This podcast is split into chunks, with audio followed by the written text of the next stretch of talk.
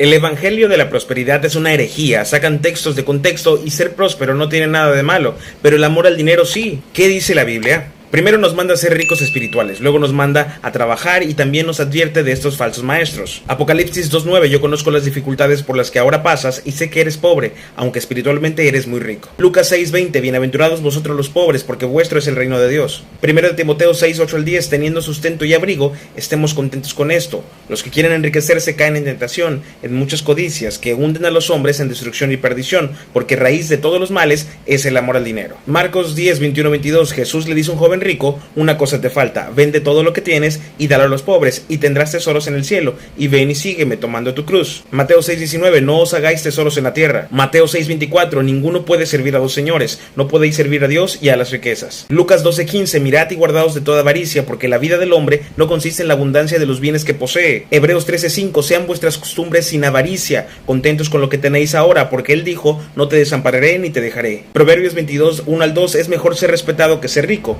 porque el buen nombre es más importante que el oro o la plata. El rico y el pobre tienen algo en común, que el Señor los creó a ambos. Es importante aclarar que Dios nos manda a trabajar y no le gustan los perezosos. Proverbios 28, 19 dice, el que labra su tierra se saciará de pan, mas el que siga a los ociosos se llenará de pobreza y nos advierte de las falsas enseñanzas. Primera de Timoteo 6:5. No son capaces de pensar bien ni conocen la verdad. Piensan que por medio de la religión pueden ganar mucho dinero. Efesios 5:6. Nadie os engañe con palabras vanas. Y en Juan 12:6 Judas se molesta porque una mujer puso un perfume en los pies de Jesús y él pensaba en venderlo para robar el dinero. Ya no le creas más a los herejes. Busca primeramente el reino de Dios y su justicia y todo lo demás vendrá por añadidura, de acuerdo a su voluntad para tu vida. Dios te bendiga.